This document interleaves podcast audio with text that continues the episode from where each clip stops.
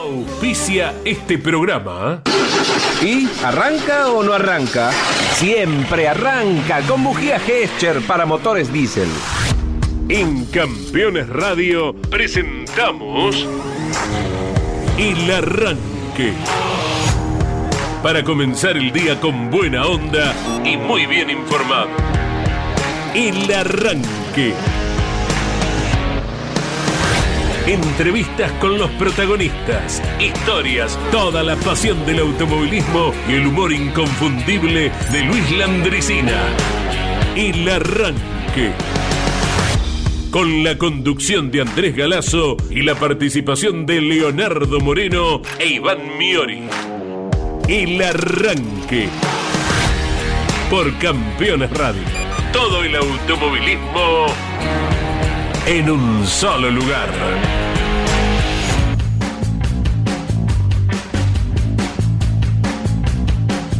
Hola, muy buenos días para todos. Gracias por acompañarnos. Firmes estamos aquí de lunes a viernes de 10 a 11. ¿Cómo va Leo Moreno? ¿Por dónde anduvo el fin de semana con calorcito, me parece? Sí, fantástico. Tremendo. Buen día para todos y todas. En La Prida, en el paraíso mismo, ¿eh? estuve el fin de semana. 7 grados bajo cero el domingo. Ajá. Así arrancó, con una heladita negra.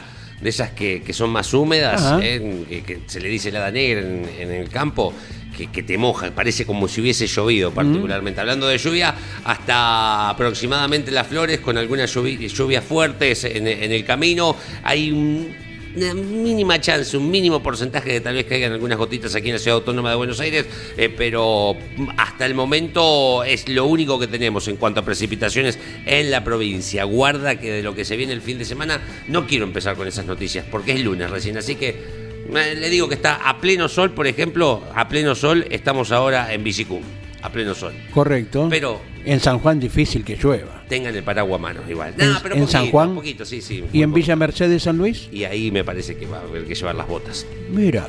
para el fin de pero el lunes recién vio que como son después se van acercando a la fecha y, y se van limando un poquito más no mucho milimetraje pero da precipitaciones para el fin Bueno, Eh. estaremos a la espera, eh, ver en qué momento del domingo eh, o del, de la actividad desde el viernes en adelante se presenta.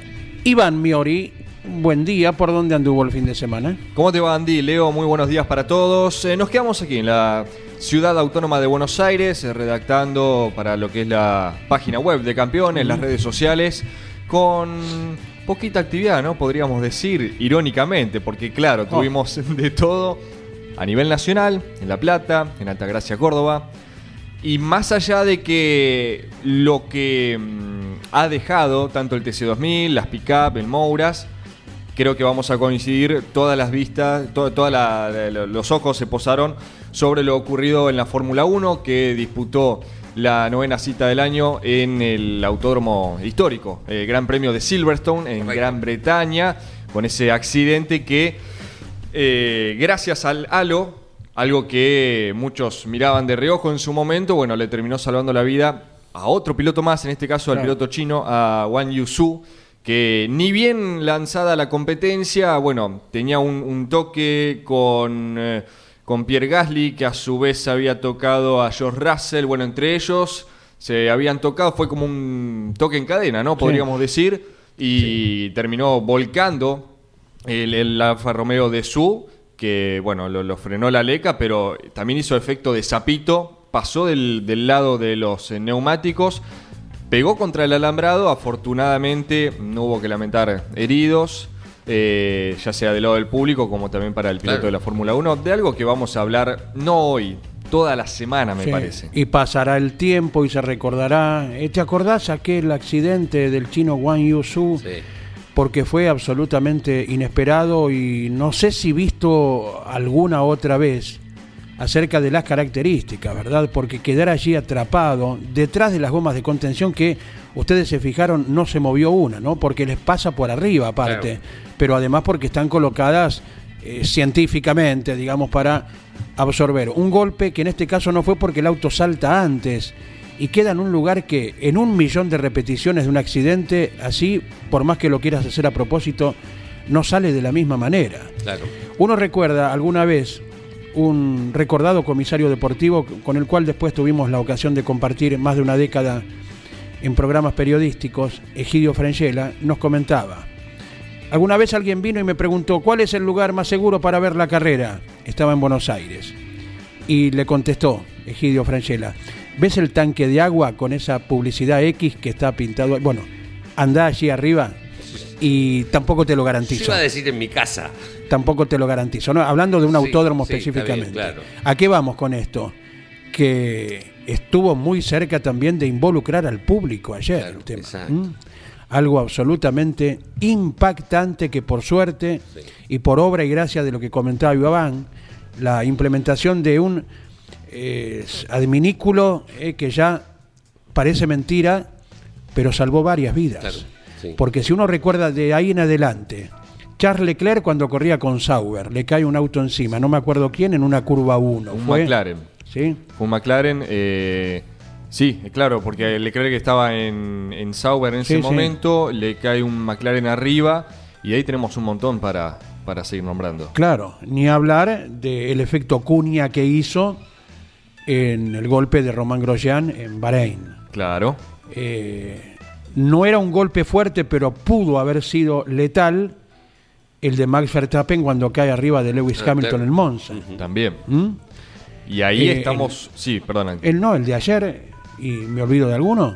No, no, que y ahí estamos nombrando lo de la Fórmula 1. Pero Ah, fíjate vos que este mismo fin de semana, en la Fórmula 2, que corrió antes de la categoría mayor, también hubo un accidente que fue fuerte porque el auto venía descontrolado, se había despistado y cuando intentaba regresar disminuyendo la velocidad, pero todavía no, no lo, había no lo había podido lograr, eh, sale cruzado, o sea, se cruza directamente por la cinta asfáltica y también agarra el, el pianito, pega el saltito y la goma trasera derecha golpea el halo Sí. de bueno de, de uno de los pilotos que venía pasando en la filia india. Ahora lo vamos a decir bien con Sí, nombre y sí, apellido sí. como corresponde. Son pero- nombres habituales de la Fórmula 2. Sí, pero pudo haber sido otro accidente fatídico, tranquilamente. Sí, sí. Y Tal vez nos estemos olvidando de alguno en el medio, pero con esos cuatro nos basta y sobra, ¿no? Claro. Sí.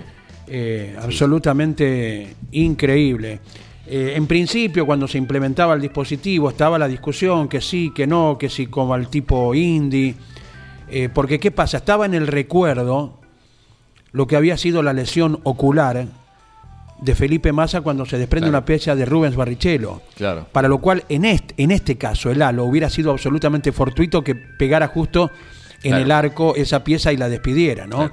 Por eso en su momento estaba la disyuntiva hacia algún acrílico para piezas mínimas proteger la visual y la integridad del piloto, porque Massa en esa ocasión perdió la conciencia, se despista y se golpea. Eh, pero esto esencialmente es por la caída de un auto arriba del otro Sí. o, o por golpes eh, solos, eh, como fueron eh, el de ayer, donde no hubo un montaje de un auto sobre otro, o el de Grosjean en su momento cuando atraviesa el Walray y el halo hace de cuña y le salva de algo, bueno, inimaginable. ¿no? Eh, Rodríguez el uruguayo. Gonchi Rodríguez, Tal, Claro. Uno no sabe qué puede haber pasado, ¿no? Pero tal vez se salvaba con este claro. eh, elemento. Estamos ¿no? hablando del año 1999. Digo, va- viendo Lo- ayer lo que hizo el auto de- del chino. Claro, lo recordamos, lo de Gonchi Rodríguez fue un vuelco absolutamente leve, pero cayó en una parte de leca, cama de leca, una cama de contención, y la barra de atrás del piloto y la de adelante se hundieron Claro. Y provocó que se aplastaran sus vértebras. Eh, no fue un golpe fuerte ni nada que se le parezca, fue lo que el destino desgraciadamente quiso que un golpe que no merecía eh, mayor eh, atención tal vez en condiciones normales provocara el deceso de un enorme piloto como era el uruguayo Gonzalo Rodríguez.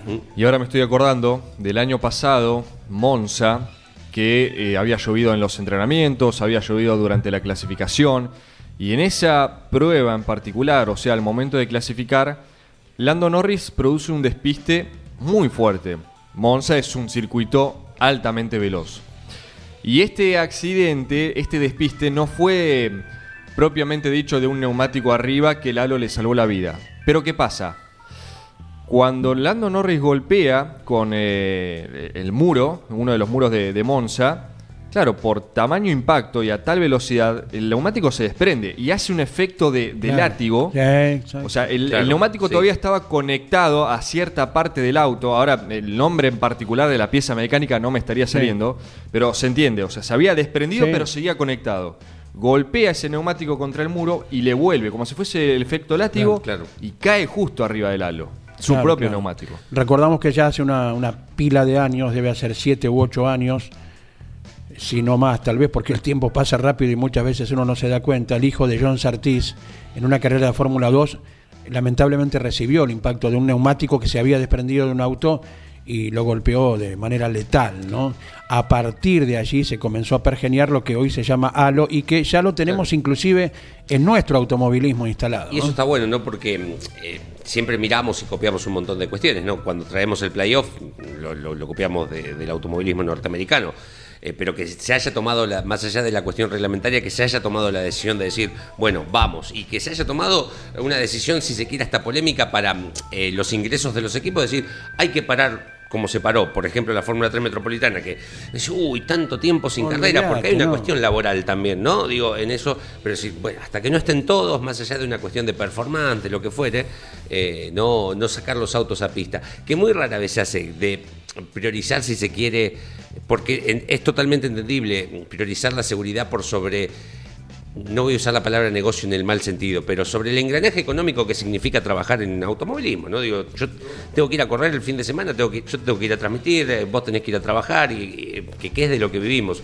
Entonces se toma esa decisión y me parece formidable. Obviamente casi siempre vienen con el diario del lunes, porque mm, voy a ir un par de años para atrás y recuerdo las críticas por la estética, los memes que ponían a la par una hojota de Una las brasileras, ¿no? Sí. Digo, en, eh, todo lo que se habló en ese momento, de que la están matando, eh, eh, esa frase que odio, están, mataron al turismo carretera, lo mataron, mataron a la Fórmula 1 porque ya los mirás y no se parecen. Sí, sí. Bueno, habrán matado a la Fórmula 1, pero le salvaron la vida a un par de pilotos y eso ya no tiene precio. lo que venga en pos de la seguridad absolutamente eh, que re- está resistente a cualquier crítica, meme, pseudocomicidad Claro. o lo que se le parezca. Mira, yo me acuerdo de un, vamos a llamarle un amigo, un conocido, también fanático de la Fórmula 1, que cuando salió la medida del Sí. halo estaba totalmente en contra. Mm. Por esto, eh, parece un OJ, bla, bla, que esto, aquello.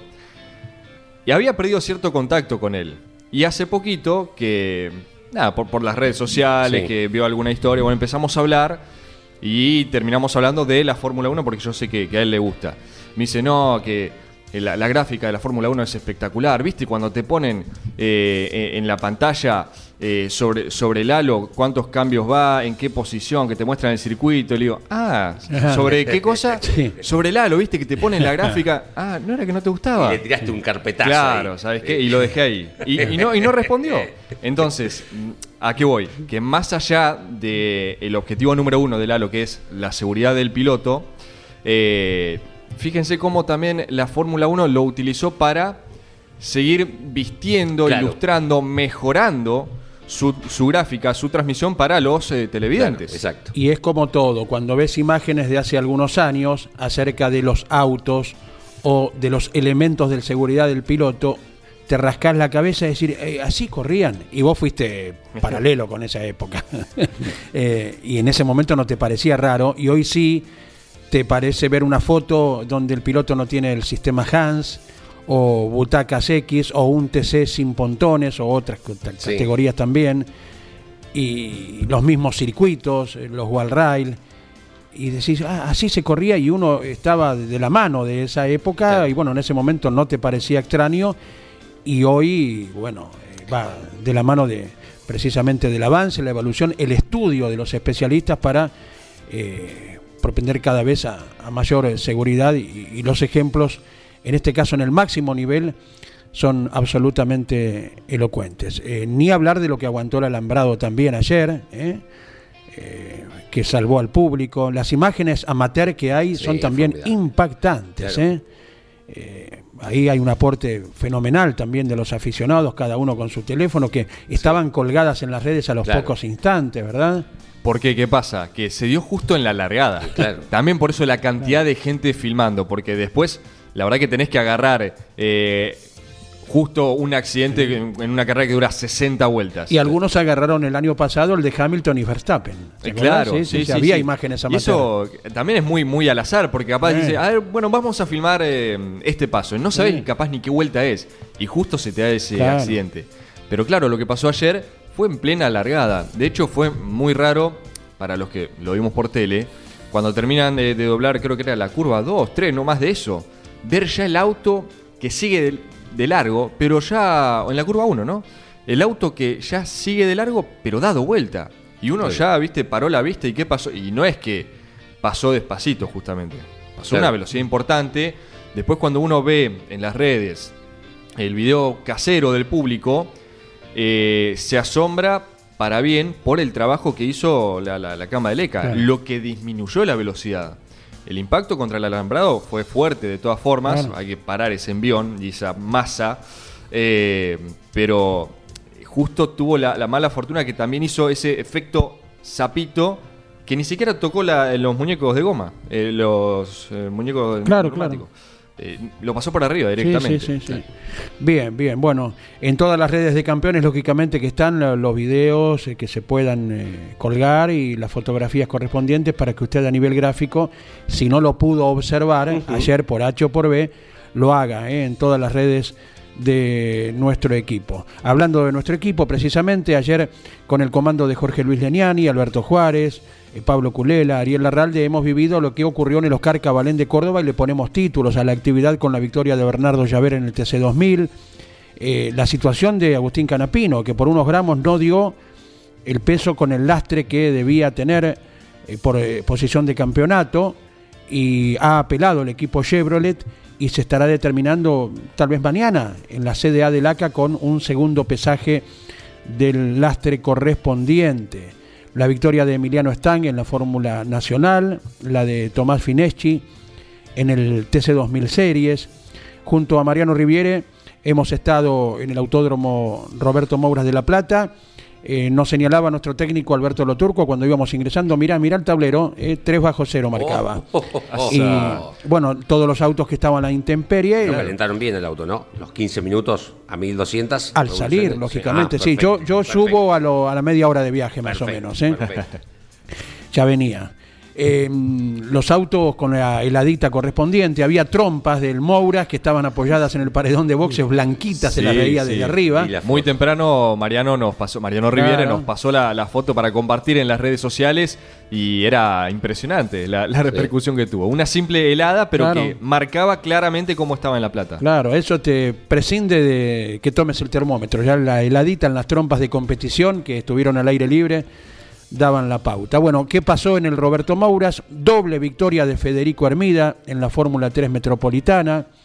Luego vino la actividad del TC Pista Mouras con la cuarta conquista del año de Lucio Calvani. Suma y suma. Ya venía con el lastre a tope de- desde el anterior, ¿no?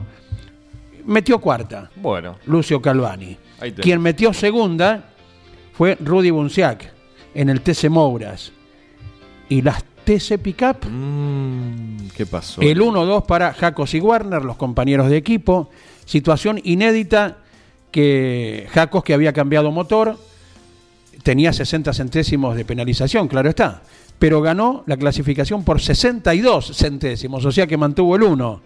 En la largada misma, los compañeros de equipo que han manifestado tienen piedra libre, Warner adelante, Jacos atrás, cuarto de carrera por allí, Warner que va sobre el piano y cuando vuelve para encarar la curva 2 se encuentra con Jacos a la derecha, perdió el joven de Ramos Mejía, Warner pase y siga y el avance ya importante que venía realizando Valentín Aguirre se transformó en punta de la carrera y la victoria entonces del grandote arrecifeño con el JP Carrera.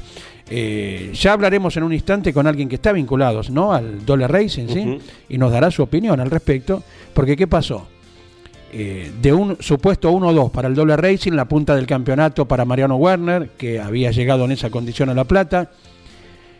La victoria fue del JP Carrera con Aguirre y la punta del campeonato del JPG, el equipo de Juan. Pablo Giannini, quien defiende la corona está ahora al frente en la etapa clasificatoria, porque recordemos que este año en tres carreras, en sistema de playoff, se definen las TC Pickup. Exactamente. Bueno, señores, esto es el arranque. Tenemos 20 minutos de las 10 de la mañana. Te podés comunicar con nosotros al 11 44 75 00 00. 11 44 75 00 00. Arrancamos la mañana musicalmente con tal vez una de las canciones más lindas que se han escrito en este hermosísimo país. Llega Luis Alberto Spinetta. Seguir viviendo sin tomar. Tu corazón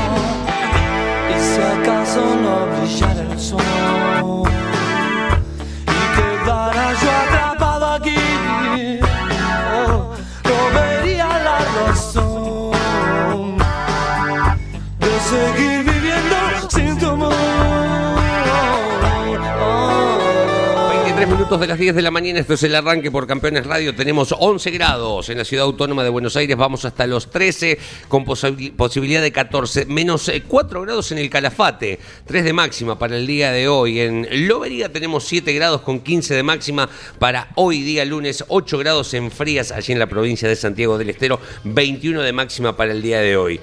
Está cumpliendo años Urdampilleta, 109 años. No tengo nada, no traigo nada de Urdampilleta, Eh. solo sé que hay un circuito recreativo de tierra. Si algún oyente sabe algo de Urdampilleta que lo quiera relacionar con el automovilismo, partido de San Carlos de Bolívar, eh, 109 años, el saludo para todos ellos. Y hoy eh, es un aniversario más de la declaración de la independencia de los Estados Unidos de Norteamérica, eh, 4 de julio de 1776. De eso sí traigo algo con respecto al automovilismo argentino. eh. Esperemos que se porten bien y nos vendan barato los verdes. ¿eh? en celebración de su independencia. Hoy es el día, vos decís que hoy es el día, no, qui- no quiero ni mirar. Hay feriado cambiario hoy Claro, mañana, ah, ¿no? Tenés razón, Sí. claro, eso nos salva. Nos Bien. Un poquito de aire. Eh, dijiste 10 y 23. ¿Y 23 eh, qué? ¿23 minutos? ¿23 años? ¿Qué? 23 minutos, pero 23 años. Sí. ¿eh? Hay que ir a ese autódromo que dio carreras primerizas, o sea, a ganadores primerizos Claro. en el turismo de carretera que tanto añoran los pilotos, como es el autódromo que hoy lleva el nombre de Yoyo Maldonado, el autódromo de la ciudad de 9 de julio. Buen día, Edgardo Lavari, el gusto grande de escucharte. ¿Cómo estás? Hola, buen día, campeones. Ah, ¿Cómo ¿cómo- estamos? Pájaro, bien, madrugando como siempre. Ah, yo siempre, Andy. Sí, siempre. Correcto. madrugador. Es un- bueno. es una linda Esta costumbre. mañana madrugué también. Es una linda costumbre. Y hace 23 años, ¿de, de qué te acordás? A ver. y fue algo para mí sublime, porque poder ganar en el TC es lo que todo piloto en Argentina anhela. Así que venía pegándole al palo permanentemente, permanentemente no, pero muchas, en muchas oportunidades y, y, y pensaba, digo, no puede ser que no gane en el TC y bueno, hasta que ese ese día 4, como, como un día como hoy, se, se da con el equipo de Di Meglio, con la Dodge de Hugo Mazacane y motorizado por Jorge Pedersoli. Así que es un gran recuerdo y, y siempre digo, uno se recibe de piloto cuando gana el TC.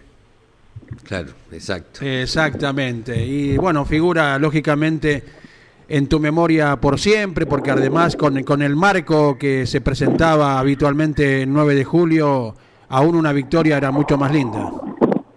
Sí, sí, además fue una victoria contundente, ¿no? Porque hay veces que uno se le da una carrera que se queda a alguien, eh, eh, la venís pescando, como quien Claro. dice.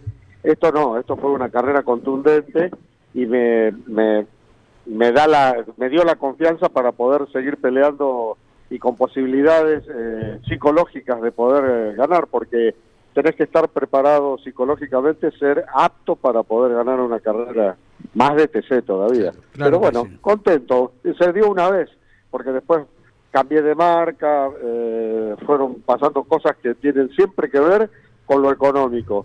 Pero tengo la, la tranquilidad de pude ser ganador en el TC. Eh, Estamos en el arranque, como cada mañana en Campeones Radio. Te saluda primero Leo Moreno, después Iván Miori. Eh, ¿Cómo te va, eh, Edgardo? Feliz cumpleaños por este aniversario de la victoria. Bien marcabas que por ahí te preguntabas, no voy a poder ganar, no puedo ganar en TC. Y la verdad que es algo tan difícil. Miro la lista de, de pilotos que se quedaron ahí a un paso. Pienso en Pepino Malicia, pienso en Esprías que, que, tiene muy buenos parciales, por marcar algunos, y que no pudieron ganar eh, en el turismo carretera. Lo difícil que es, más allá de que mirás, qué sé yo, eh, 42 victorias, Emilio, si decís, uy, qué fácil. No, no, lo- son muy pocos, más allá de que la lista es larga, si tomamos en relación el porcentaje de pilotos que corrieron en turismo carretera. Sí, es larga la lista, realmente, y es muy difícil. Así que te, te repito que orgulloso de haber podido eh, ser ganar, y, y, o sea, eh, ser ganador, Claro. haber ganado esa carrera. ¿Qui- eh, ¿Quién te acompañaba? ¿Te acordás? Silvina Genjo, era- claro. corría en la Copa de Damas. Sí, la cha- chaqueña ella, ¿no? Sí, Sí. sí, Sí, sí, sí, sí, tal Sí. cual. Varias carreras ya me venía acompañando ese año. Ella corría en la Copa de Damas, en eh, la misma fecha que nosotros corríamos con el TC, del mismo día ahí, y bueno, me acompañaba. Así que una alegría que, que tuvo ella también de poder eh, ser ganadora en el TC. Eh, Auto Negro, uno de los Negro. más lindos estéticamente del TC. Sí, sí. Hermoso. Sí, sí. Muy lindo. Cuando ganas, más lindo también. Claro, por supuesto. ¿Cómo te va, Edgardo? Buen día. Hola. Buen día, Iván. ¿Cómo estás? Bien, bien. ¿Vos? Muy bien. Bueno, me alegro. Acá. Eh, nos Siempre gusta- compartiendo con tu padre algunas comidas. Sí, sí, sí, sí. Eh, siempre estamos eh, ligados eh, al automovilismo. Mm, Edgardo, nos gusta obviamente recordar aquella victoria, quién te acompañaba, lo que recordás de esa carrera, pero si hay algo que todavía se mantiene en, en el turismo carretera son los recibimientos, sea en la localidad que sea. ¿Cómo fue aquel día, te acordás? Sí, me acuerdo. Eh, yo soy nativo de Tres Arroyos. Claro. También viví en General Pico, La Pampa, que eh, mi madre es nativa de, de Pico. O sea que compartí Tres Arroyos y General Pico. Soy híbrido también, ¿eh? porque con- un año viví en Rafaela, en la casa de Ero Borgoño, cuando corría la Fórmula 1 Nacional, que para entrenarme, Ero me dijo, venite a casa y me quedé un año entrenando en el óvalo. Así que eh, soy de quedarme donde voy. Y también es obvio en lo de la Andricina, 15 años, Claro. así que donde me voy eh, a- eh, viajando me quedo y no sé por cuánto tiempo me quedo al ser solo y sin ningún tipo de compromiso. eh, mi vida pasó siempre por esa por esa circunstancia. ¿Y, y volviste a Tres Arroyos eh, después de No, victoria? volví después, no, Ah. volví después. Eh, en Tres Arroyos tuve un gran, pero un gran recibimiento, te digo que una, una caravana de 10 kilómetros Sí. fue algo excepcional cuando gané el campeonato de Marisierra. Claro. Y 70 bueno, 5. y 75. Eh, sí, eso fue tremendo, inolvidable. Pero ganar en el TC es, No, es- por supuesto. ya es sublime. Claro, pará, porque a vos te recibieron y ganar el TC es lo máximo, pero también me acuerdo que ganaste con un Taraborelli colmado de público inaugurando el Ah, asfalto en. Top Race y a Con el. Top Race. Sí, sí, a Traverso, sí, sí, sí, con el BMW y Sí. Traverso con el Mercedes. Sí, sí, Sí. muy buena carrera también. Eh, corría Ortetti, va, corrían todos, Todos. todos, cor- los que corríamos en el TC corríamos en el Top Race Claro. en esa época, con autos de, distin- de distintas marcas. También, no, eso fue, estalló el segundo Taraborelli. Sí, Sí. sí, tenés razón. Claro. Sí, sí. Que todos pensaban, yo digo, porque el flaco te traía cortito y el circuito eh, mide 1300 metros, ¿no? De, de cuerda. Claro, sí, sí, y además me crié ahí, así Claro. que era, era como que era paso a paso, lo conozco todo y bueno, tuve la tranquilidad de poder bancarlo al flaco atrás y, y ganar. Pero yo pensé, que no era cosa fácil. Claro, había tanta gente, yo digo, el flaco lo llega a tocar a la varia acá, se tiene que ir con gendarmería, porque est- estaba todo Tres Arroyos, toda la zona Sí. estaba. Sí, sí, sí, sí, sí. muy bueno. Bueno, así eran las carreras zonales. Claro. Cuando a mí yo era medio atrevido y eh, do- dos o tres oportunidades me, me suspendieron, el club que le tocaba hacer la carrera dice, no viene la VAR y nos faltan 3.500, 4.000 personas, aunque te parezca mentira. Era algo, tenía un, un, un seguimiento, un público atrás mío tremendo y eso para mí es un orgullo.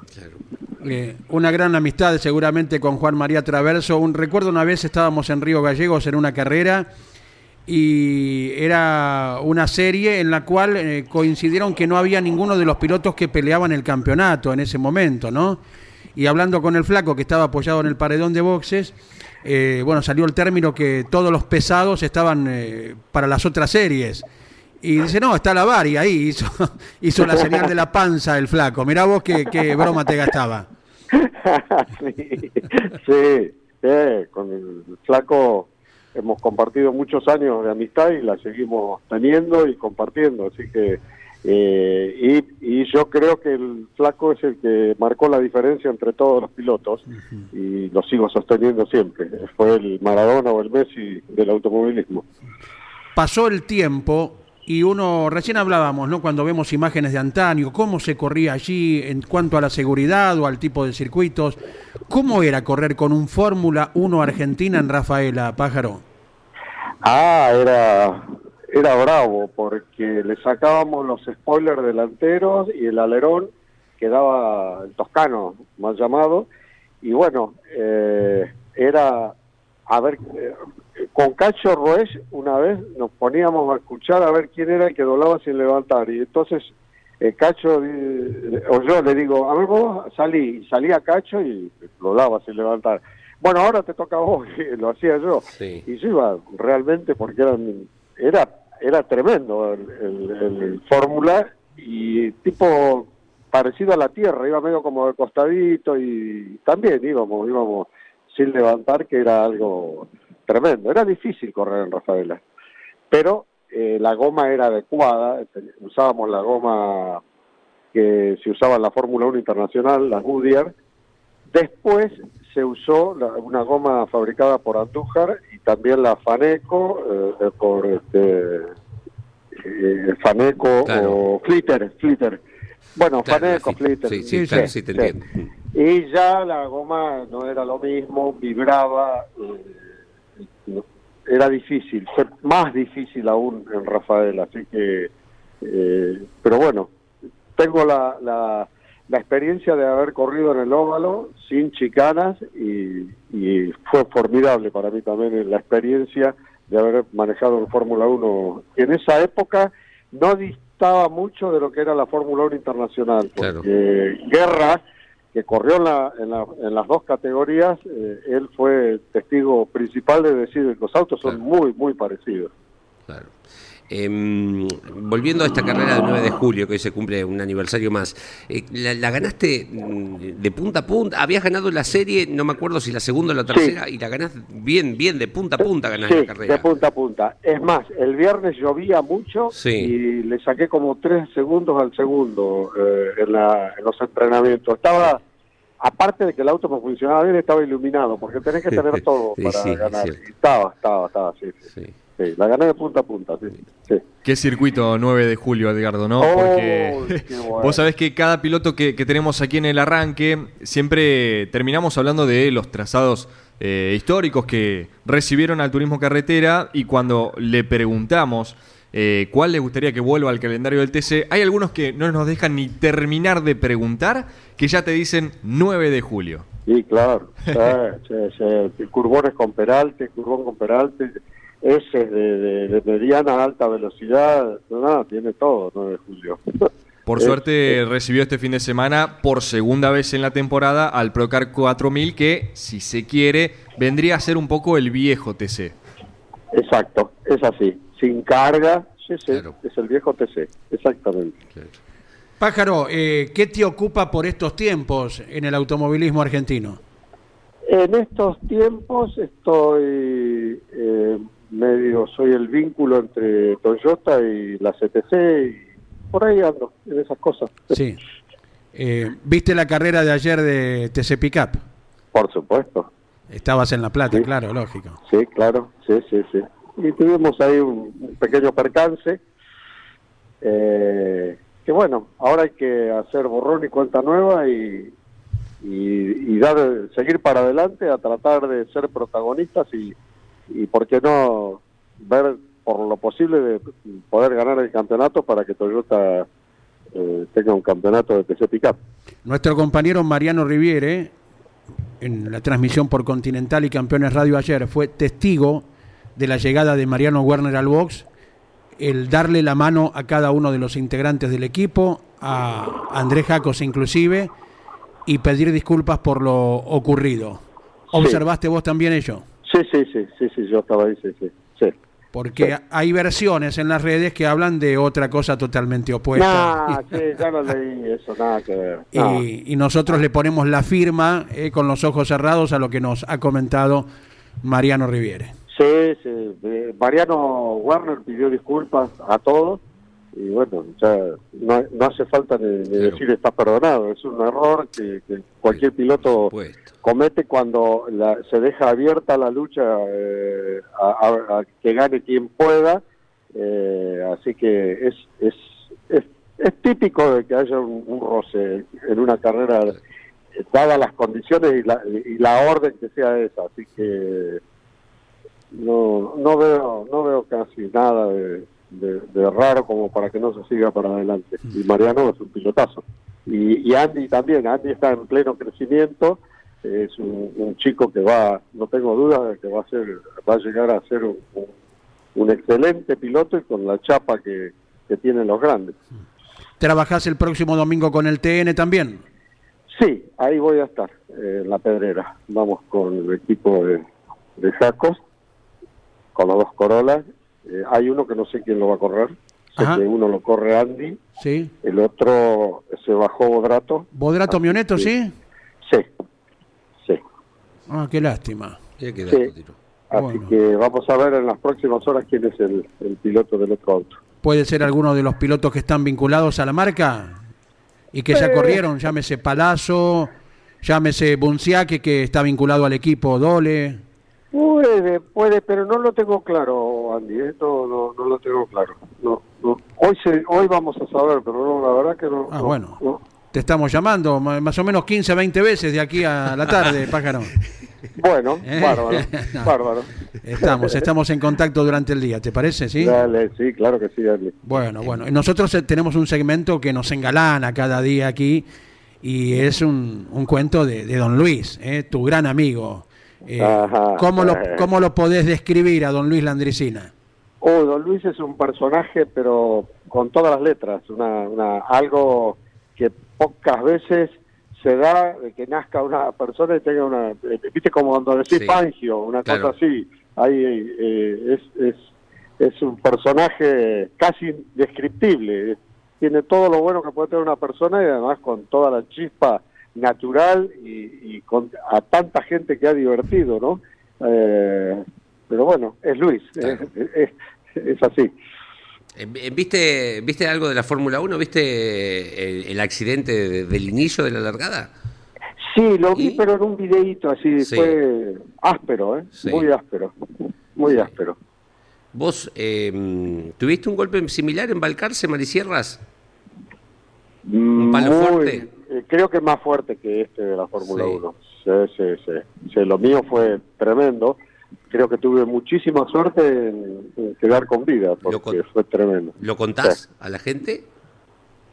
Le- eh, iba en, una, en un campeonato nocturno, era, estaba primero en ese campeonato y le, le saco una vuelta a Sí. un auto que estaba con todos fierros de Oreste, con un tornado que era de Nicolás Broño manejado por el, el que el que se lo atendía, eh, se llama así el nombre, y el negro Galinotti atrás mío. Sí. Cuando yo desacelero porque la luz mía fue para un lado y él vio la luz, y viste cuando que paso por acá, que se esquiva por el otro lado, me alcanza Galinotti y quiere pasar entre medio de los dos, pero cuando ve que no que ya no, que no entraba, desacelera o frena y al frenar ya su rueda delantera izquierda estaba delante de la trasera mía porque no usábamos pontones en esa época y, y mi rueda se, muen- se monta sobre la, Claro. la de él y ahí fui 150 metros volcando entre las rocas. ¿no? Lo destruí al, al Soprana con, con un F100 que era poderosísimo, con preparación libre, era tremendo en esa época, teníamos muchísima potencia, cercano a los 500 caballos. Claro. Eh, así que fue una piña y, y perdí el conocimiento. Así que me desperté al otro día a la mañana en una clínica de Balcarce. Calavante, Alberto Calavante fue el que dijo que estaba vivo porque me habían dado por muerto, habían llevado a mi acompañante. Así que fue una, piña tremenda, que la puedo contar. Setenta y pico, ¿no? 76, 76. 31 de enero del 76, Mirá, mirá, a las once y media de la noche. Tu cumpleaños nuevo, tu otro cumpleaños. Sí, tal cual. Bueno, muy cercano, ¿no? Porque sos de fin de enero, pájaro. Sí, del 24. Y Claro. vos también sos de enero. Un, un- un día después. Eh, ¿viste? Lo, que- lo que pasa es que vos tenés unos años menos que yo, eso sí. Sí, me debes llevar 30, fácil. Qué bárbaro, qué bárbaro. Bueno, bueno. De acuerdo, Edgardo, eh, con motivo Bueno. de, de los 23 años de aquella inolvidable victoria el 9 de julio con la Dodge que llevaba la publicidad de, de una empresa de cable, ¿no? sí, multicanal. Claro. Así Sí. que eso queda grabado por siempre y por eso queríamos tener este diálogo y bueno, tocar muchos temas de actualidad también, ¿eh? Bueno, Andy, te agradezco muchísimo. Ahora en nuestra continuidad viene Don Luis, así que si querés te lo quedás escuchando, ¿puede ser? Bueno, perfecto, con muchísimo gusto. Abrazo, Edgardo Lavari, gracias. Un abrazo, campeones. Entre los cuentos, así de, de color eh, nativo o cuentos criollos, se destacan también los cuentos de las rivalidades provincianas. Las más trascendentes o las más usadas por los cuentistas son las de los santiagueños y los tucumanos, tal vez porque son provincias eh, más antiguas. Y claro, eh, se exagera también un poco con esa rivalidad como para que haya elementos para contar cuentos, porque ellos se llevan bien. A veces hay esas rivalidades que nacen de las justas deportivas, como el fútbol, como el ciclismo, como el básquet, y eso hacen que de vez en cuando, los domingos a la tarde, se digan algunas cosas de camión a camión o de tribuna a tribuna. Pero eso pasa en todas partes, no es, no es privativo los provincianos. Y ocurre que a un santiagueño lo muerde un perro, analizan todo, revisan el perro en el Instituto Pasteur, lo convocan al santiagueño y con gran pesadumbre el médico le reconoce, ve a don Farías, dice, desgraciadamente, el perro estaba rabioso. Se le ensombrece la cara al santiagueño y dice, bueno, déme, dice, un papel y un lápiz. Le alcanza un papel y un lápiz y entra a, a escribir. Y escribía y mientras escribía se le caían las lágrimas al santiagueño. Entonces este, el médico trata de reanimarlo y dice, bueno, don Faría, dice, está bien, lo mordió un perro rabioso, sabemos que es rabioso, está avanzado el proceso, pero eh, no quiere decir de que se va a morir, nosotros vamos a tratar de salvarlo. Y además este, no tiene por qué ponerse a escribir el testamento. No, dice que testamento, estoy haciendo la lista de tucumanos que voy a morder.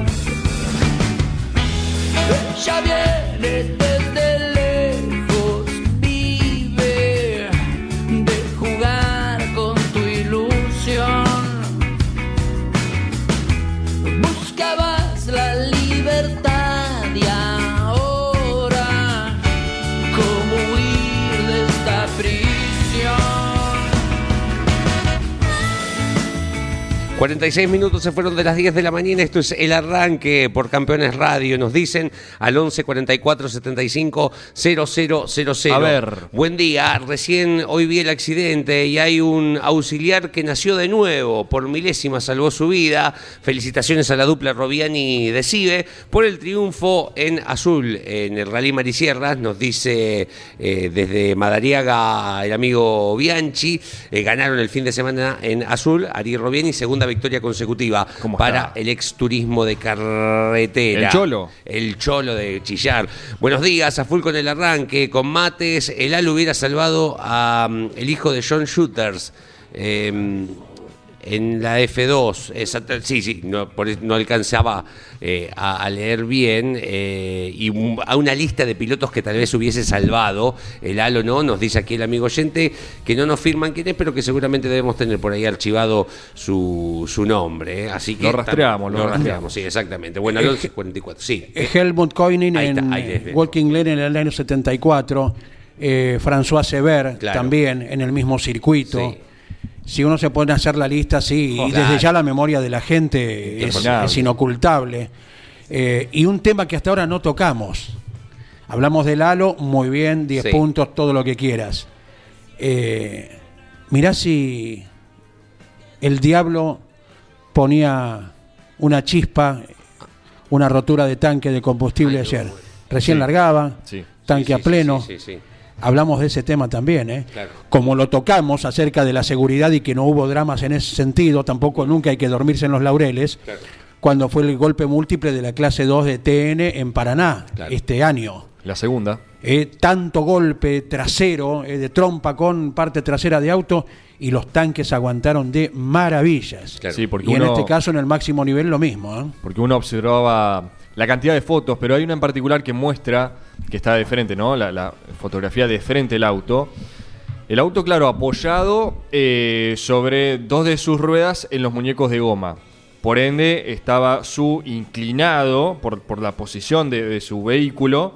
Y claro, si hubiese habido, habido un principio de incendio, era muy poco el espacio que tenía para salir, porque si quería levantarse ya, su casco golpeaba Claro. contra los Claro. muñecos de goma. Por sí solo no podía salir. Claro. No, no, no, Hoy estaríamos hablando de otra cosa. Absolutamente. Ha estado absolutamente. Dios es tuerca, o fue tuerca, una vez más, eh, Claro, claro. este fin de semana. Y la mención también para los especialistas, los ingenieros que no solo provocan autos más rápidos, sino más seguros. Claro, ¿eh? exacto. Sí, sí. Absolutamente. Jorge Arrechiria, buen día, el deseo de una linda semana. ¿eh? Que igualmente para todos ustedes, eh, qué accidente impresionante, terrible. Eh, eh, me impresiona mucho que haya pasado las defensas y eh, como eh, ustedes decían, eh, cómo quedó el auto, ¿no? Porque como decís vos, Andrés, era imposible que saliera si no lo ayudaban, ¿no, Andrés? No, no, no, quedó atrapado allí. Eh, mucha gente destacó con la filmación correspondiente eh, a George Russell arriba de las gomas, eh, de contención, eh, apurando con la seña, porque una persona ahí se desespera, Claro. eh, que- y apurando para que los eh, paramédicos, los auxiliares en rescate eh, accedieran lo más rápido posible, cosa que estaba sucediendo. Pero De hecho, Russell, perdón Andy, Russell sale del auto y va corriendo Claro, al claro, lugar. claro. Fue otra de las imágenes del fin de semana. absolutamente, sí, sí, sí. Qué bárbaro. Bueno, nos vamos 51 años en la Fórmula 1 Internacional. Ah. Y bueno, la victoria en Francia, en Le Castellet, de Jackie Stewart, que era el dueño del año 71, ¿eh? con el Tigre 003, el diseño de Garner, ahí estaba ganando. ¿eh? Este hombre que seis victorias en el año, pero este año es muy importante porque es la última victoria de Joe Cipher con el BRM, eh, en- precisamente en Austria. Y BRM repetía al otro- a la otra carrera, una carrera inolvidable, un 5 de septiembre, Gran Premio de Italia, en Monza, Peter Jetting con récord y ganaba ahí nomás por 20 centímetros o quizás menos a Ronnie Peterson, ahí llegaban juntitos, ¿no? Eh, impresionante la carrera, ¿eh? así que lo recordamos. Y también recordamos eh, a François Sever, la única victoria de François Sever, precisamente en el mismo lugar que tuvo el accidente en 1973. un 3 de octubre ganaba en Watkins ahí en los Estados Unidos. ¿eh? ¿Qué año? El 71, 11 carreras y la victoria de el recordado Jackie Stewart, ¿eh? casi perfecto su manejo, todas las vueltas iguales, parecía que iba despacio, ¿no? Increíble. Eh, también la Fórmula 1 en Le Castellet también, el- la victoria de James Hunt, ¿no?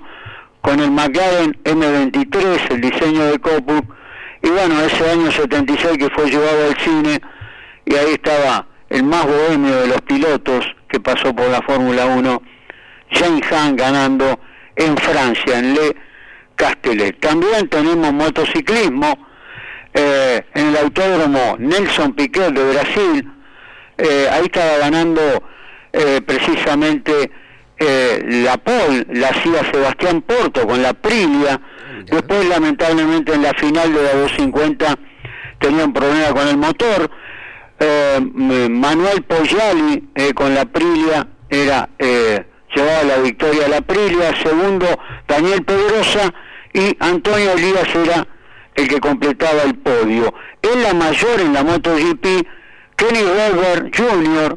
con la Suzuki, eh, fueron 24 vueltas, eh, metió a la pole. En la final, Makoto Tamada con la Honda se llevaba la victoria, Max Biaggi, el recordado Max Biaggi segundo, y Nicky Hayden tercero, todos con Honda, ¿eh?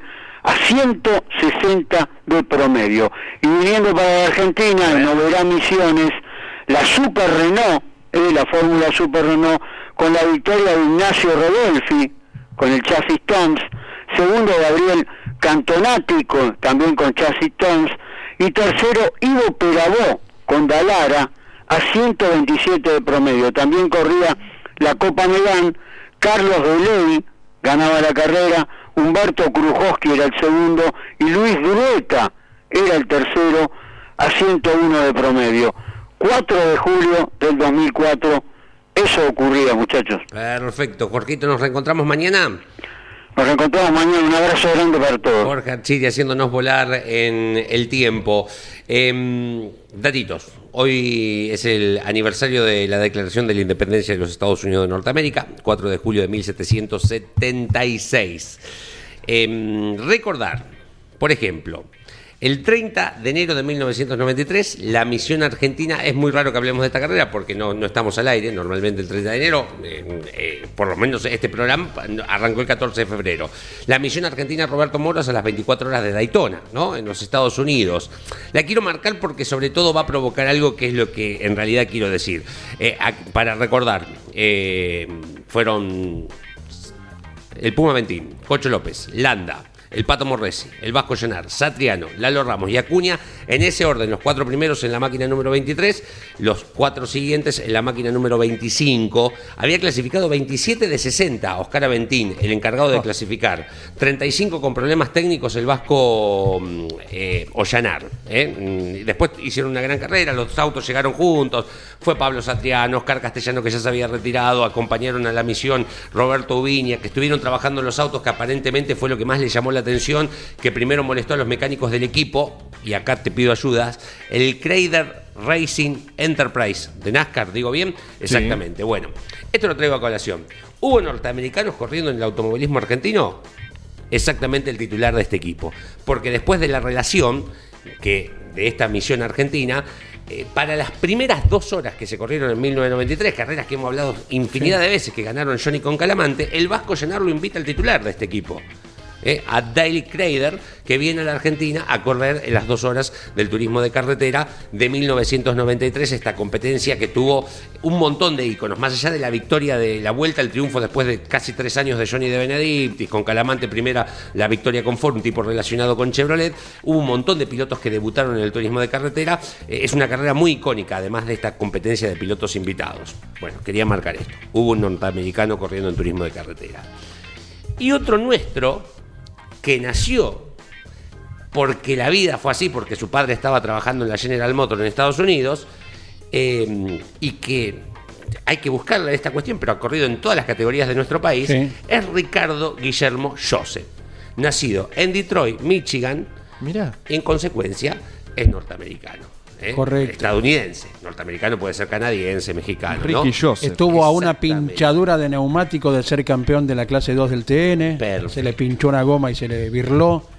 Eh, y hoy está activo Ricky Joseph, ¿eh? Exacto. Hincha de Tigre y de River. Una- Primero de Tigre, sí. En el turismo carretera, una Chevy verde y amarilla Claro, puede ser. sí, el color característico de Joseph eh, Racing Muy bien, muy Competition, sí. Exacto. Eh, hoy está activo junto a Sergio Guarnacha en el equipo de TC Mouras. ¿eh?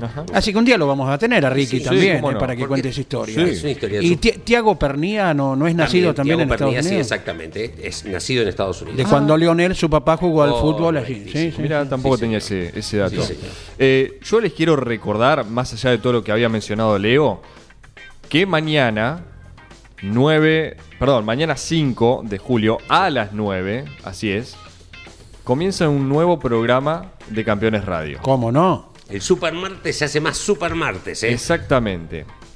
Damas Fierreras comienza a las 9 de la mañana. Mañana es el estreno por Campeones Radio. Lo conduce Mari Leñani, María Leñani, la esposa de Caito. Y es un programa cuya temática va a ser solo y exclusivamente de mujeres. Claro. Lo cual me parece una idea formidable, pensada eh, obviamente por, por eh, los hijos de, de Caito y María, Jorge, Lonchi, Claudio. Eh, y agárrense, porque son entrevistas que van a girar un poco en torno en el automovilismo. Sí, por supuesto, uno no puede esquivar ese tema. Pero también es saber un poco de, de- de la vida de esas madres, esposas, hijas, sobrinas que acompañaron o que, ¿por qué no, corrieron? Claro. Para darle voz al automovilismo que también eh, es eh, partícipe la, la mujer en este deporte. Por Pero- caso, el 10% del parque de la Fórmula 3 Metropolitana fue eh, realizado por damas. Claro. Hay cuatro de 40 Sí. ¿eh? corriendo. Pero además que netamente corran, todos los pilotos de nuestro país tuvieron una madre que se quedó sufriendo, eh, escuchándola por radio o mirándola por TV o oyendo las carreras y no mirando tal vez la pista, eh, que es, te la encargo, eh, eh, esa procesión. No, no, no es de- sencillo. hijo. Entonces, eh, Y- es- Como se suele me- me decir a veces, idea, eh. se sufre más de abajo Sí, sí. que el propio piloto. Me Así que mañana comienza. eh, ya les vamos a decir qué días se repite, pero martes, a, por ejemplo, mañana, que es el comienzo, a las 9 de la mañana. La Y con alguien que, si hablamos de sufrir desde afuera, lo ha sufrido como madre, como abuela, ¿eh? y cuando te quieras acordar, como bisabuela también. Mañana el primer programa. Claro, Sí. con la Tana Di Palma, María Cayetana Di Palma. Es ¿eh? un. eh, está muy bien elegido el arranque. Eh, perdón, No, co- como esposa de Rubén Luis, Sí. como madre de Sí. los tres varones, de esos tres grandulones Di Palma y de Andrea Di Palma, como abuela de Josito y de Juan Cruz Federici Di Palma. Y por eso decimos cuando nos querramos acordar, porque los pibes de Josito ya se van calzando el buzo y en cualquier momento están arriba de un karting y son bisnietos eh, de, de la Tana Di Palma. ¿eh? Me parece muy bien elegido la, la primera entrevista. Desde ya, desde muy bien ya. elegida porque debe tener. Digo, vos cuando sos compañera de un piloto, eh, los fines de semana, los cumpleaños, eh, que te quedás por ahí en tu casa y el cumpleaños de tu, hijo y tu marido está corriendo porque se dedica a eso, eh, es todo donde me, parece fascinante eh, ir viendo y escuchando por dónde van las entrevistas. Bueno, mañana a las 9, entonces, eh, Damas Fierreras, lo podés revivir los miércoles a las 21 y los jueves a las 15, son las repeticiones, pero además como toda la programación de Campeones Radio, inmediatamente queda cargada en el canal oficial de Spotify, como por ejemplo este programa, para poder eh, reescucharlo en el momento que quieras, cuando quieras, donde quieras y como quieras. Y si hay algún desvelado, Sí. sepa también que a partir de hoy el arranque va a repetirse desde las 00. pero no en vivo. Claro, no, eh, no, es no, el- venimos. no, no, No, no. la repetición. ¿no? Exacto. Buenas noches. eh. Me gusta igual, estamos ¿Por qué solos no? en la madrugada, no Claro. estamos solos. Otro tipo de música, más lentona. Sí. eh, no mate, otro tipo de bebida espirituosa. Epa, bueno, Me gusta. a eh. la CAF. Eh, Mira vos. Pero no, a no. partir de hoy eh, el arranque tendrá su repetición, también obvio, por Campeones Sí. Radio, desde las 0 horas. Perfecto. Hoy es el Día Nacional del Médico Rural en nuestro país. Vaya el saludo para todos ellos, eh, como los maestros rurales, los médicos rurales, pero por sobre todo por quién se celebra el día. Eh, el primer gran Maradona que tuvo la Argentina, el doctor Esteban Laureano Maradona. Eh, si tienen la posibilidad de recorrer un poquito, aunque sea hoy que es el aniversario de leer todo lo que hizo en muy pocas eh, párrafos se van a enterar que era una persona maravillosa y hoy se celebra el Día Nacional del Médico Rural en la Argentina. Correcto, vaya desde aquí el abrazo y la veneración correspondiente eh, para todos ellos. En una horita llega Claudio Leniani con motor informativo, a las 17 está Lonchi Leniani con el programa de la Fórmula 1, todo lo que tendrá para decir luego, bueno, de lo que no hemos dicho una sola palabra, la primera victoria de Carlos Sainz. Pero claro. ¿Eh? ¿Te das cuenta? Eh, el, el árbol, bueno, el bo- en este caso el bosque nos tapó al árbol, ¿no? Porque Guan Yusu eh, protagonizó lo que todo el mundo conoce y Carlos Sainz, bueno, fue la primera victoria, pero puede obtener muchas más y Guan Yusu eh, se salvó de, de una muy, pero muy brava, el piloto chino. ¿eh? La victoria de Ferrari, la primera de Carlos Sainz y deben seguir todavía los festejos en toda España por este triunfo. Lonchi lo trata aquí a la hora eh, 17, más todos los programas y la música que habitualmente están cada momento de la semana. Abrazo muchachos, hasta luego. Bye bye. Auspició este programa ¿Y arranca o no arranca? Siempre arranca con bujía Gescher para motores diésel. Campeones Radio presentó El Arranque. Entrevistas con los protagonistas, historias, toda la pasión del automovilismo y el humor inconfundible de Luis Landricina. El Arranque. Con la conducción de Andrés Galazo y la participación de Leonardo Moreno e Iván Miori. El Arranque por Campeones Radio. Todo el automovilismo en un solo lugar.